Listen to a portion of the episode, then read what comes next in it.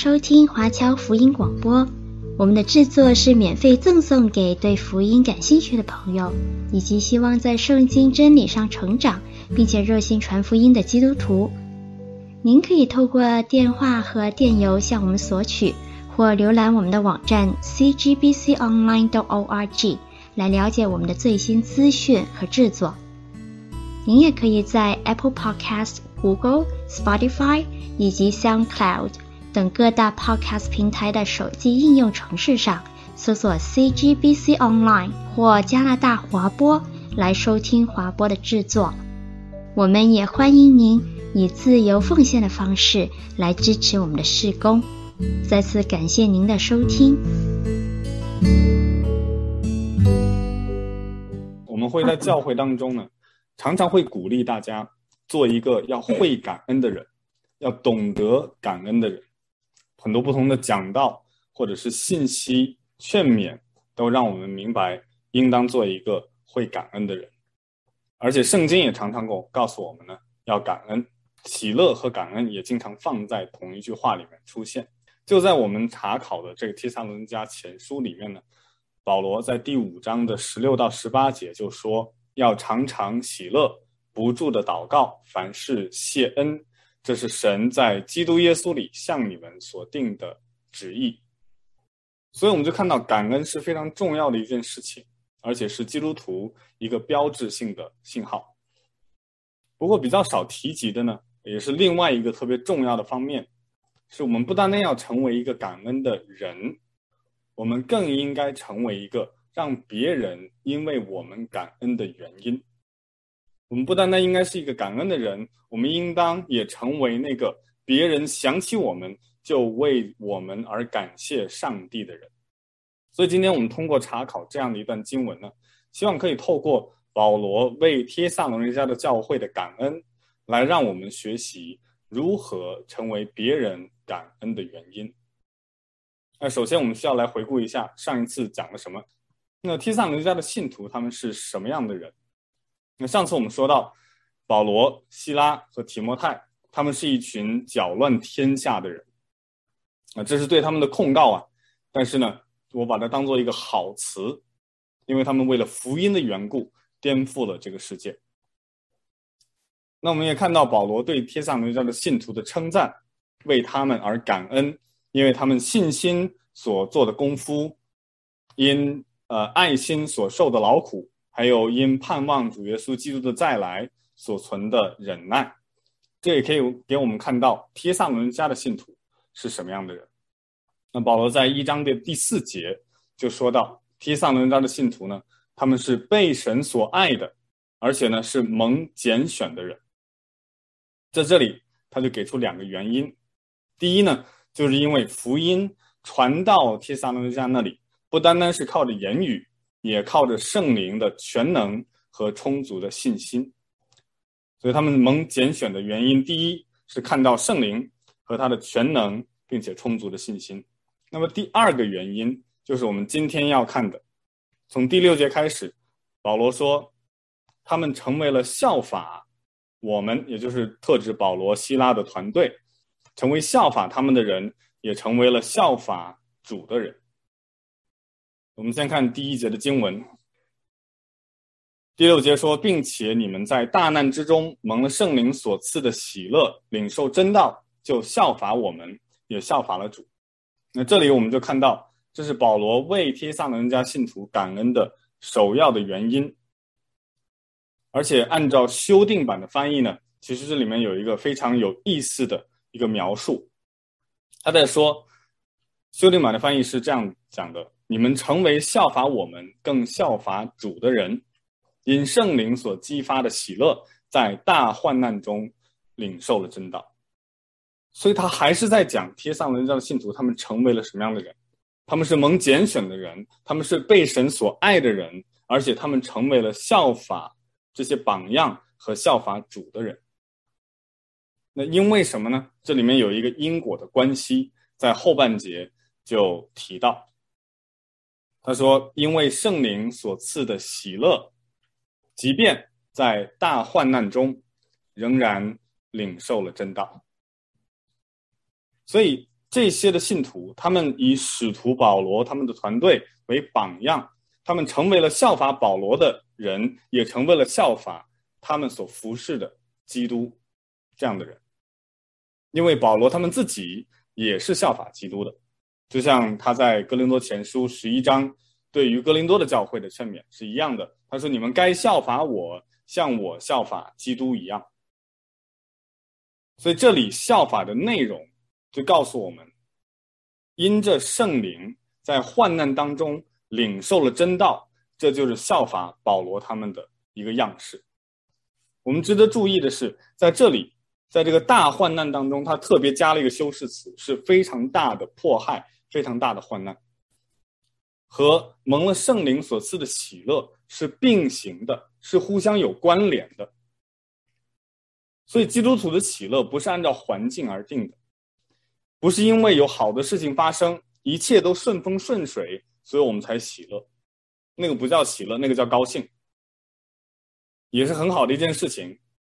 但是圣灵所赐的喜乐，是在大患难当中与我们并行，增添我们的力量。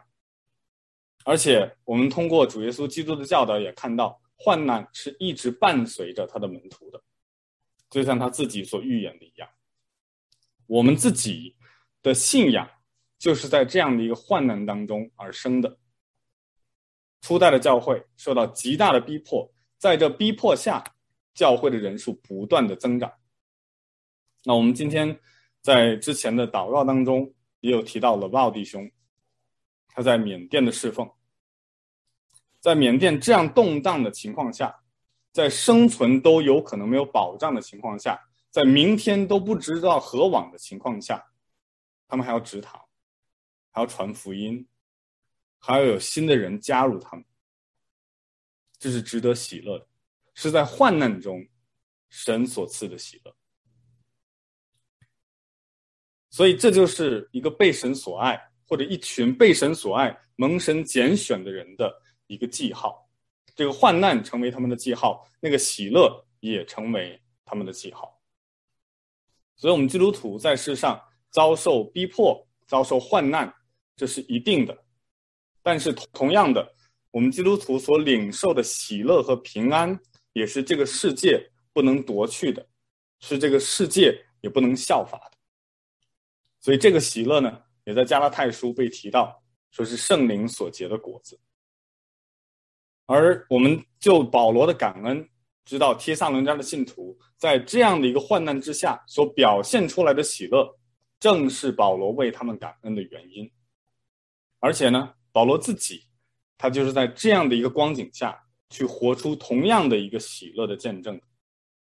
上次我们在介绍帖撒罗尼迦前书的背景的时候呢，有提到，当初保罗一行人他们到了帖撒罗尼迦去传道，然后被当地的犹太人及伙同。当地的这些流氓混混、江湖上的人来追赶。那么到了《使徒行传》的十七章十节呢，我们就看到他们跑到了比利亚邻近的一个城市啊，就像从当趟跑到了我住的地方梅斯萨嘎，他们还要追赶，然后从一个城追赶到另外一个城。所以在之后，如果我们继续读《使徒行传》的话，我们就发现，在保罗身上的患难不但没有减少。反而越发的增加，直到他被囚下在监里，并且被带到罗马找凯撒去上诉。而这一切都是因为他传讲耶稣基督的道而要受的患难。在使徒行传的二十四章那边就讲到，过了两年，波求菲斯都接了腓利斯的任，腓利斯呢要讨犹太人的喜欢，就留保罗在监里。到了第二十八章，保罗一行人进了罗马城，他蒙准和一个看守他的兵另住一处。保罗自在自己所租的房子里足足住了两年，凡来见他的人，他全都接待。在保罗被囚的时期呢，呃，我们现今已经找不到那些建筑了，但是呢，很多的一些解经家认为，他住的地方呢。有可能是长呃这个样子，是在凯撒皇宫旁边的一个住宅群，在那里呢，保罗被软禁，等待凯撒的召见。那门外呢，有兵丁把守，这是在罗马的这个帕拉蒂尼山上的一栋别墅。那有可能在这样的一个区域，因为靠近皇宫，然后在那里被囚。我们依稀记得在腓立比书一章的时候，保罗有提到一句话，他说：“以致我受的捆锁，在御营全军和其余的人中呢，已经显明是为基督的缘。”那么这个御营全军所说的，应该就是凯撒的皇家卫队。在以弗所书六章二十节，保罗说：“我为这福音的奥秘做了带锁链的使者。”那么这个锁链呢，应该在当时罗马时期是一条很长的锁链，有两端都有镣铐。那么一端呢是拴在保罗的手上或者脚上，另一端呢要伸到屋外。拴到看守他的兵丁身上，而且昼夜如此，是轮班倒的。那么你可以想象呢，一个卫兵新上岗，然后跟另外一个士兵换岗，然后这个士兵呢就站在这里守门，然后呢为了防止保罗逃走，也为了防止别人来营救。那无聊啊，因为一整天都要绑在一起，所以就开始问保罗：那你是为什么？来到罗马的，为什么要在这里被软禁呢？你到底犯了什么事呢？那我们可以猜想一下，保罗的回答会是什么？很有可能会说：“我受捆锁是为耶稣基督的缘故。”那这就好奇了，这个士兵就会说：“耶稣基督是谁呀？”啊，那保罗就开始了，对不对？就开始他一长串的讲论，他是我所侍奉的神。在哥罗西书说，是那肉身那不能看见之神的像，是首生的，是一切被造以前，一切的万有都是靠着他造的，无论天上的地上的，能看见的不能看见的，有位的主治的执政的掌权的，一概都是借着他所造的，又是为他所造的。这就好像他在给罗马人的书信当中写道：保罗不以福音为耻，这福音。本是神的大能，要救一切相信的，先是犹太人，后是希利尼人。所以，恰恰是因为保罗他那样的一个患难，他那样的一个锁链，因为他被捆绑，使得福音得到释放。恰恰因为他在锁链之中，他让人知道他是在基督里的。所以，无论是生是死，他都可以让基督。在他的身上照常显大，所以保罗成为了这样一个榜样，是值得帖撒罗尼迦的信徒效法的。同时，他们也真的效法了他。于是，我们就在后世的时候就读到保罗为他们感恩。感恩的第一个原因是效法了保罗他们，也同时因为效法了他们而效法了他们所侍奉的主耶稣。那保罗的感恩呢？还有第二个原因，就是他不仅仅效法了帖撒罗尼迦信徒，他们不仅仅学好了这个功课，效法了他们的榜样，他们还成为别人效法的对象。他们成为了别人的榜样，这就是感恩的第二个缘由。在第七到八节这样说，甚至你们做了马其顿和亚该亚所有信主之人的榜样。因为主的道从你们那里已经传扬出来，你们向神的信心不但在马其顿和亚该亚，就是在各处也都传开了，所以不用我们说什么话。这边“榜样”这个词，我专门的把它呃这个 highlight 出来，标成红色的，因为这是一个非常呃有力道的一个词，typos。那这个后世呢，在英文里面呢。呃，就有了这样的一个 type，呃，英文的 type 就是根据希腊文的这个“榜样”这个词来的，就是所有的这一切都是按照这个模子定的。它原本的那个含义呢，是指击打以后，呃，一个一个东西被重物击打之后所留下的痕迹，经过千锤百炼所形成的那样一个形状，有可能是图章，有可能是呃徽章。有可能是戳的那种印记，或者是呃图像。那最后呢，慢慢这个词就演变成为用来代指所有的榜样和所有的那个样式，一切都是按照这个模子所造出来的。所以在这里呢，是一个很高的赞许。一来呢，是因为保罗没有太用过这个词指其他的教会和其他的信徒群体，而且他也认为帖撒罗尼迦的信徒，他不单单是对外邦人，是那对那些不信主的人成为表率、成为榜样，而是对全希腊的基督徒而言，都成为了表率和榜样。所以他们确实呢，也是声名远播。啊，这里有一个因为，这个因为富含两个方面。第一个呢，是福音从他们那里传出去，啊，有两个动作。第一个是福音从他们那里传出去，所以他们很迫切的去传福音，在大患难下，他们还把福音传到了整个马其顿和亚该亚。那同时，随着福音传出去呢，他们信心的名声也在各处传开。所以以至于保罗连提都不用提了，这是大家众所周知的秘密。那我们就可以在这边稍微总结一下前面从六节到八节的内容，这里面有一个关系啊，所以我给大家画了一个图来表明这样的一个关系。所以从左边到右边，基督，然后是保罗、希拉和提摩太，那再接下来是帖撒罗尼迦的信徒，再接下来是马其顿和亚该亚所有信主的人。啊，我们看到上面有一系列的箭头是从左到右的，那下面的呢是反方向的，从右到左。那这个关系是什么意思呢？上面的是指榜样，也就是效法的那个榜样。基督是保罗、西拉和提摩太他们效法的榜样，那保罗他们呢又成为贴城信徒的榜样。贴城的信徒又成为马其顿、亚该亚所有信主之人的榜样，这就是传承，这就是门徒在不断的去扩张主的道的时候所发生的一个必然的关系。那么接下来反向的箭头是什么呢？反向的箭头大家可能也猜得出来了，就是效法，对不对？所以在回去的时候，马其顿和亚该亚的众信徒去效法提撒伦家的信徒。提撒伦家的信徒呢，再去效法保罗、希拉，最终呢，都是效法基督。所以，我们看到榜样的力量是非常重要的啊！我小时候在国内的时候呢，我们就呃有一句话，就是榜样的力量是无穷的。那提到小时候呢，我就记得我们经常看到身边的小孩子也会有这样的啊。我现在有一个女儿，六岁多，然后她在跟很多。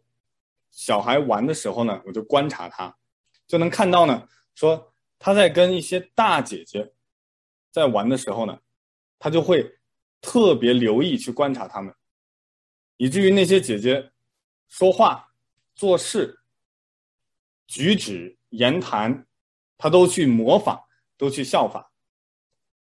那比如说之前他一直都扎辫子，那结果看到一个大姐姐头发是散着的。然后他就说：“我要像那个大姐姐一样，所以他就也死都不扎辫子了。”那现在搞得我们很头痛，因为很热嘛，对不对？那反向我是思想自己的时候，我小时候也是一样的。我们小时候在国内的呢，是住在一个大院里面，有很多的小朋友。那个时候呢，我们就院子里就有一个孩子王啊，他比我们都大，其实也没有大几年级。当时呢，我们我上小学的时候，我记得他就是比我大三年级或者四年级，大三四岁这个样子。但是呢，他只要一呼，我们所有的小孩子都围上去。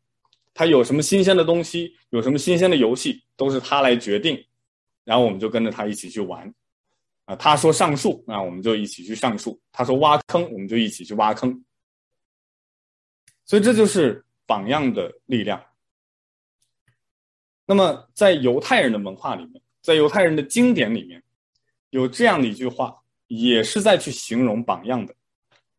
这句话是这样说的：说愿你被你拉比脚上的尘土涂抹。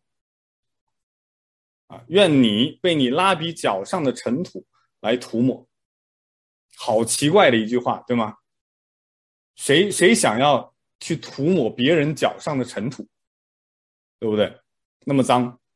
那么这句话呢，我们就需要把它放到原来的这样的一个环境、这样的一个语境里面去理解。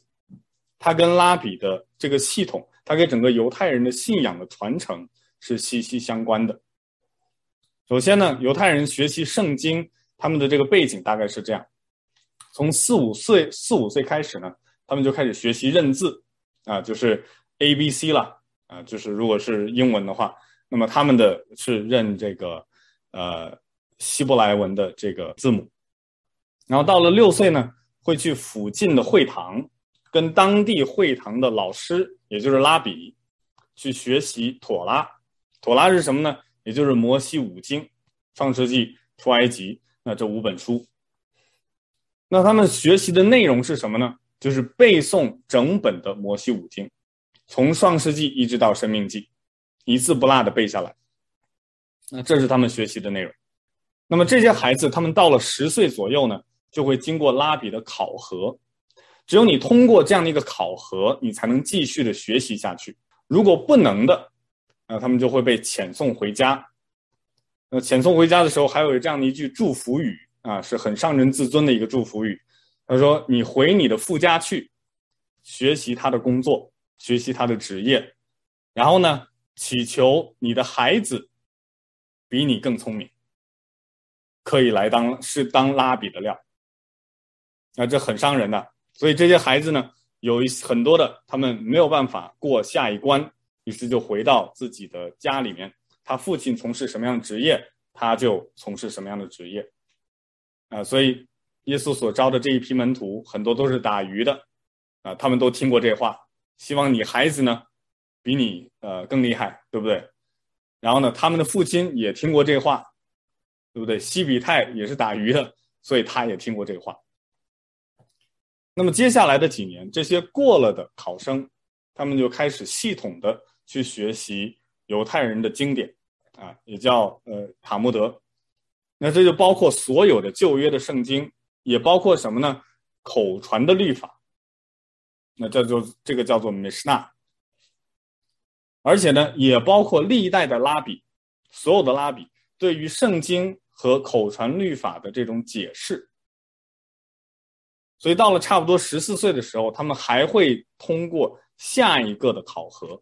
下一个考核是什么呢？他们会申请去跟从当地有名望的拉比，然后这些孩子们他们就到这个拉比这里，然后经受拉比的考核。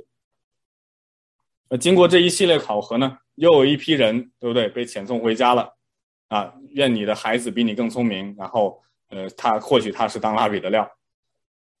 那么只有优等生，就是 cream of the crop 被淘汰下去所留下来的最顶尖的这些学生，他们才能够听到那个拉比跟他们说那一句他们梦寐以求想要听到的话：“你来跟从我，你来跟从我。”所以从那以后，老师去哪里？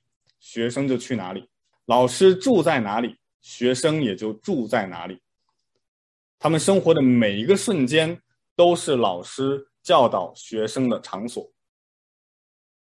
无论是吃饭，无论是行走，无论是走亲访友，无论是去耶路撒冷朝圣，学生都紧紧地跟着他的拉比，甚至呢模仿他拉比的一言一行，模仿到什么程度？连语调、语气、口音。都要模仿，啊，所以呢，如果今天呃黄牧师要是我的拉比呢，我也要模仿他的这个香港普通话。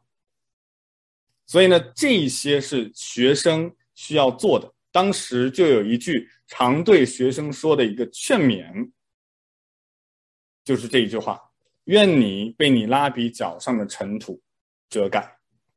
因为学生是去学习老师怎样解释圣经，并且活出。整本律法的教导的，那么这句话的意思呢，就是指这个学生他跟随老师紧紧的一刻不落的跟随他到一个地步，他满身呢都是他老师走路时候溅起来的尘土啊，那个时候也没有柏油路，对不对？所以道路上呢都是尘土。那么同时相反的，我们在圣经当中也看到啊，相反的抖路尘土。被视为呢是一种分割和离弃，比如说在马太福音的十章，耶稣教导门徒，凡不接待你们、不听你们话的，你们就离开那家或那城的时候呢，就把脚上的尘土跺下去。所以保罗在这里特别强调，帖撒罗尼迦的信徒在信仰生活上，不仅仅是很好的学生，他们不仅仅很好的效法了他们的拉比，同时呢，他们自己也成为了很好的老师、很好的拉比，可以成为其他的新的学生的榜样。那你说这个榜样它有什么具体的内容吗？有的，所以保罗接下来就列举了三个帖撒罗尼迦信徒他们的行为、他们的做法、他们的标志是信基督的人。这成为了他们身份的象征，那么这个标志呢，也成为了我们今天值得效法的榜样。这是在经文的九到十节。九到十节这样说：因为他们自己已经报明我们是怎样进到你们那里，你们是怎样离弃偶像，归向神，要服侍那又真又活的神，等候他儿子从天降临，就是他从死里复活的那位，救我们脱离将来愤怒的。耶稣，这里有三个标志，保罗用了三个动词，这三个动词是什么呢？第一个是转，第二个是服侍，第三个是等候。这是基督徒的三个标志性动作：转、服侍、等候。我们先看第一个，第一个动作是转。这里中文呢用离弃和归向这两个词，呃，标用红笔标志出来的。去作为呃表达原文的这个意思，在原文当中呢，只有一个词，就是转。那么这个转呢，包含了两个层面，一个是转离，一个是转向。转离，因为当时罗马和希腊的社会呢，是一个多神的社会，偶像的崇拜就成为了整个社会协作体系的核心。包括他的政治和文化都离不开偶像的崇拜。那么就在保罗离开帖撒罗尼迦下到雅典的时候，《使徒行传》十七章告诉我们，保罗在雅典等候希拉和提摩太，等候什么呢？等候他们从帖撒罗尼迦的信徒那里带消息过来，因为他急切的想知道他们的光景怎样。那么他自己的也没闲着，他在雅典的街道上行走，然后就看到满城的偶像。然后心急如焚。那么当时的这些社会的人呢，他们是多神的，所以他们什么神他们都不敢得罪。只要是知道的神明，他们都会建一个庙或者建一个殿来供着。那根据史书的记载呢，有一段时间雅典处在一个瘟疫的一个绝望当中，传染病啊，这个我们这是 COVID-19 新冠，对不对？他们那个可能是 COVID Zero，对吧？因为是是上世两千多年前的事情了。那么在那个时候，他们就专门举行了一个仪式。这个仪式是什么呢？他们带一群羊到了亚略巴谷，就是当时保罗经过的这个核心的偶像崇拜的这些庙宇的汇集的点。然后呢，那条整条街，那个那个整个山上到处都是。呃，庙，然后最高的呢，肯定是宙斯的庙，然后他们就把这些羊呢带到那个地方，然后呢就放开他们，然后看呢这些羊在哪些地方停下来，然后就把这只羊呢杀了，就在那个庙前杀了，然后把它献给那个庙的神作为祭品，然后呢。所以雅典有许多的花园和建筑物都跟那些特定的神有关，有男的有女的，然后呢都有他们相应的祭坛。所以至少呢有一只羊就在每一个庙宇前。结果就发现有一个很奇怪的事情，有一只羊呢，他哪个庙他都不去，他自己呢就溜达溜达溜达，走到了一个没有对应的神的地点。然后就待在那不动了。然后雅典人一看，这怎么办？这边没有庙啊。那我们要献给谁呢？我们要献祭给谁呢？这个神的名字叫什么呢？啊，于是呢，他们就建了一座坛，上面刻着这个神的名字叫无名之神，没有名字的神。所以也是因为这个，后世就有了保罗著名的亚略巴谷的讲道。他说：“你们所拜的这个不认识的神，无名之神，我今天告诉你们，他是耶和华，是创造天地万物的，是独一的真神。所以对当时的信徒来说，任何的一个外邦信徒，只要他不是犹太人，他首要的信耶稣的标志。”就是不再去崇拜任何其他当时社会的偶像，转而去敬拜独一的真神。那这种做法在当时不单单是奇怪，而且是很危险的。因为我刚才讲了，所有的你的政治文化体系全部都跟偶像崇拜有关，所以政府要开会，开会之前要干什么？要祭祀，祭祀宙斯，祭祀他们当地的庙的神。所以如果你不去做，那你就不能当官，或者你如果是官，然后你不去做的话呢，你就会被废掉，就直接影响到仕途，直接影响到生活的方式。那么当时基督徒就是这样一群人，他们只敬拜独一的真神，而不去拜任何其他的偶像，以至于当时的人们呢，给基督徒起了一个今天听起来比较奇怪的名字，说那一群人他们是无神论者。Atheist，无神论者。那我们今天认为这很奇怪。今天我们说不信主的人才是无神论嘛，对不对？信主的人就是有神了。那么在当时不是这样的。当时呢，没有人不相信世间有神明。那区别呢，只是相信哪一位或者哪几位神，然后呢，相信哪一位是最大的。那基督徒呢，跟别人的差别。就是他们不和别人一样去崇拜罗马政府所设立的那些偶像，或者他们本城邦的那些偶像，从而他们遭到迫害，所以被称为无神论者。那么帖撒罗尼迦的信徒，他们信心值得效法的这第一个行动，就是他们转的这个动作，他们转离了一切的偶像，去敬拜独一的真神。那这是一个动作，两个层面。一个是转离，一个是转向，所以任何的时候，我们来到神的面前，我们都需要有一个动作的这两个层面，转离一切我们之前所拜的偶像，然后转向独一的真神，这是信徒的第一个标志，是真信徒的第一个标志。好，那就单独离弃偶像，归向上帝，那转一下就不就完了吗？没完，我们因为我们基督徒不是在那里光。原地转圈的，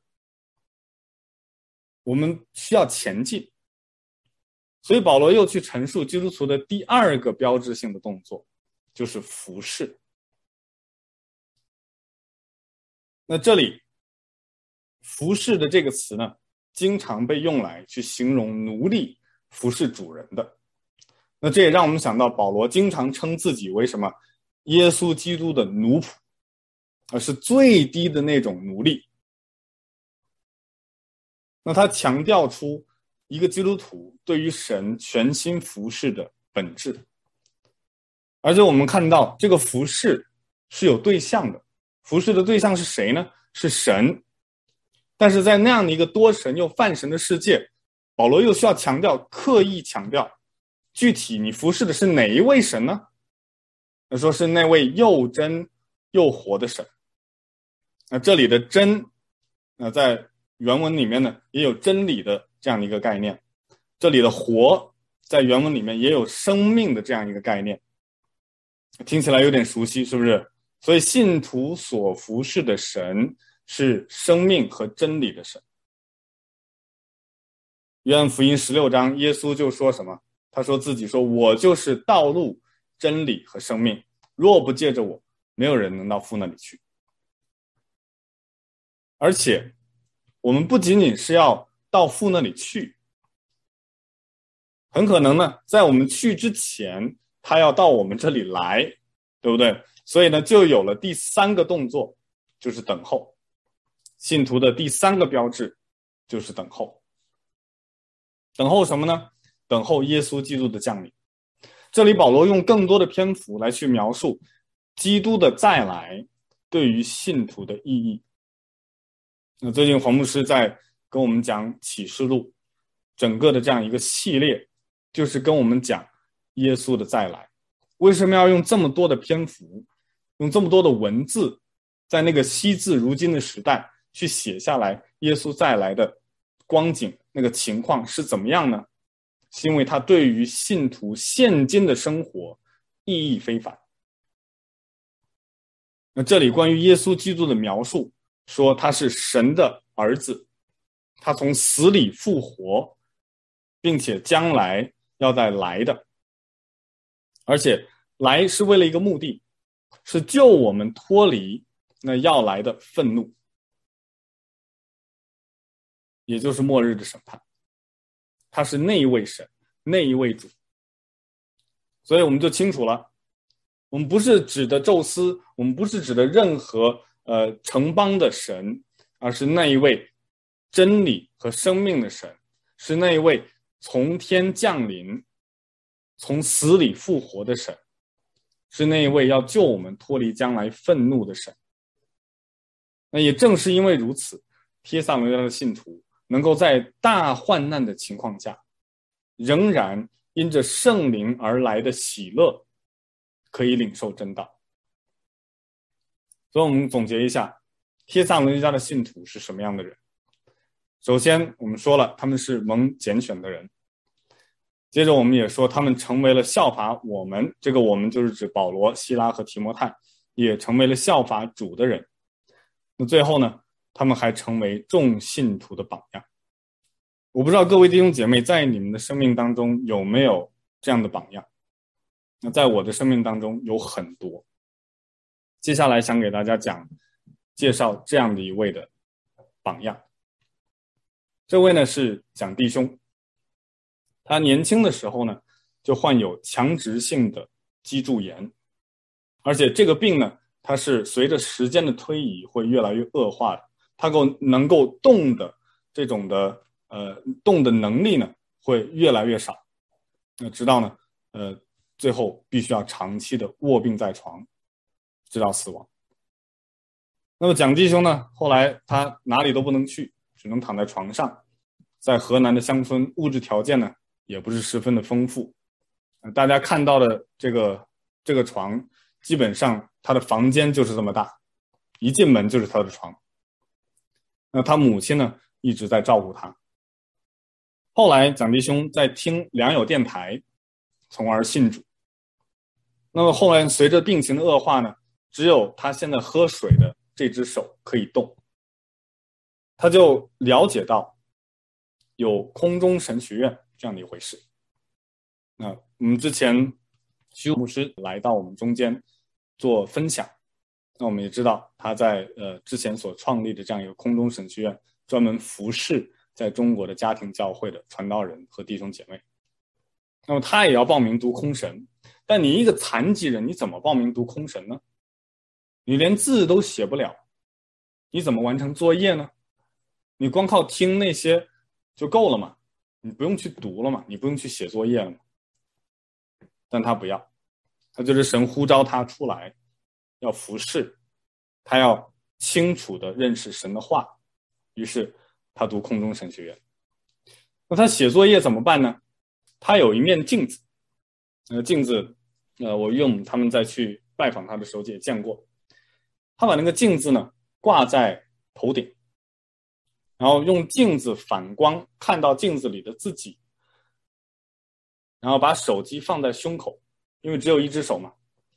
然后呢，在胸口这样的打字，面对镜子的反光，这样的打字，他就天天的这样的读书、打字、写作业，直到毕业，四五万字的作业，他就是这样打出来的，用他的胸口，用镜子。去打字，那同时啊，这就是他的毕业的那个照片。他四年之后，按着日期顺利的毕业，并没有拖。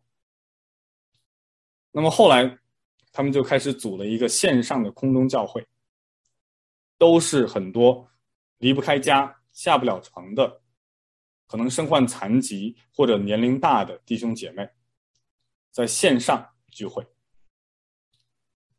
他们当中有些是因为残疾，有些是因为长病，于是呢，他们就一起有这样的一个电话的查经，然后慢慢的衍生出来主日的崇拜。那我想我转述他的经历呢，不是非常的可靠，所以我希望能够让他自己用他自己的话来去讲一段他们教会聚会的事情。啊，如果听不到的话呢，呃，大家就跟我讲，这是一九年底，呃，我太太和他妈妈去拜访他们的时候呢，在疫情之前录的一段视频。他就说涉嫌什么非法，可以听到吗？什么什么什么东西，反正是。等后来我们一进一看，被封掉了，不能不能去了，不能去了。这不是我们接着就，呃，又建了一个群，建了一个群之后，把这些弟兄姊妹再都拉到这个新群里面，拉到新群里面之后，但是之前有些那个弟兄姊妹在里面，他没有说话的，或者是我们联系不能全部都联系上了。就是掉了掉了一部分嘛，一一一一少部一掉了一些，反正是。然后我们随机为了避免他们再被封，再封我们群，然后我们又建了一个备用群，嗯，把弟兄姊妹也拉到那个备用群里面。如果这个群一旦被封，这个必必要立马用那个新啊，立马启用那个群。所以我们就是这样的。然后我们各个聚会组也都建了备用群，啊、呃，就是这样应对他们的。但是从那他就说涉嫌什么非法啊，什么什么什么。就是掉了掉了一部分嘛，一一一一少部一掉了一些，反正是。然后我们随机为了避免他们再被封，再封我们群，然后我们又建了一个备用群，嗯，把弟兄姊妹也拉到那个备用群里面。如果这个群一旦被封，这个必必要立马用那个新啊，立马启用那个群。所以我们就是这样的。然后我们各个聚会组也都建了备用群，啊、呃，就是这样应对他们的。但是从那之后就没有再被封，这是这个这个网络群方面。另外就是我们不是还有线路组嘛？我们是网络和线路同步这个连线聚会的。然后我们的线路在使用的过程当中，哦、呃，也被他们给封封了，封了封了几路吧。一共我们预备了九路线，然后当时给我们封了四路，封了四路，这不是，呃，当时就是说，呃，受影响了。我们聚会是受一些影响了。呃，然后我们就是又重新组，重新组的，组了之后，这边我们就给移动公司那边进行交涉、投诉、反映，到后来他们又给解开了。嗯、哦，感谢主啊，又给解开了，解开了之后，这个线路准备是又又重新可以用了。之后我就当时封我们的时候，其实我们并没有太造成对我们空中教会聚会方面造成什么大的恐慌，因为我们我们就是我们经历了很很多次了，空中教会这十来年。呃，经历线路一一弄线路没没有了，呃，就是说没法聚会了，也看着，然后我们就祷告，我就依靠神，就很快神就给我们开路了，给我们预备了。所以这一次他们封啊什么的，呃，就是说，呃，那那个当时那个什么宗教条例啦，呃，听到了也风声了，就是说好像很很吓人的，但是我们就觉得说，只要我们坚定的依靠神。你看着他们像狮子，他们只是会吼叫而已，我们并没有太大的害怕他们。但是之后的经历，我们发现就是，虽然他们他们遭遇了这样的一些直接的被他们给封呀什么的，但是，呃，之后很快的就解决了。另外就是说，呃，封过之后，就是说我们的线路啊、呃、又有新的这个，我们又开辟了新的这个线路资源，然后比之前线路更优质、更好用了。啊，感谢主，啊，感谢主，一直到现在啊。这是这位弟兄的分享。那最后扔在他床边的那个呢，就是他那个很神奇的小镜子，用来完成所有的神学作业的。那大概给大家转述一下或者总结一下呢，就是在疫情之前，他们就有在网上的聚会，当时有九个不同的平台，有 QQ，有微信，还有呢直接拨打电话的。同时呢，上线到一个 QQ 的这个房间里面呢聚会，他们每一天、呃，真的是天天聚集，从早到晚，祷告、查经，所以他们自己也没想到，竟然糊里糊涂的自己就成为了地方教会效法的榜样。所以这让我想到，腓立比书一章三到四节。在那里，保罗为腓立比的信徒感恩，说我每逢想念你们，就感谢我的神；每逢为你们众人祈求的时候，常是欢欢喜喜的祈求。每逢想念你们，就为你们感恩。我们的生命当中有没有这样的人？我们可不可以为了别的弟兄姐妹，为了别的信徒，成为值得感恩的人？求主帮助我们，能够成为效法主样式的人，也能够从而成为别人值得感恩的榜样。让我们一起祷告。阿爸天父，我们感谢你，因为你真是那又真又活的上帝。你晓得我们每一个人的光景，我们每一个人信靠你的路径。求主你让我们能够回想，我们是怎样离弃偶像，转而来服侍你的，从而也让我们这样的一个转离，这样的一个转向，这样的一个服侍，在我们等候你儿子降临的时候，能够在福音堂，在我们的弟兄姐妹中间，能够活出你荣耀的见证来，成为别人值得感恩的朋友。奉主耶稣基督的名，阿门。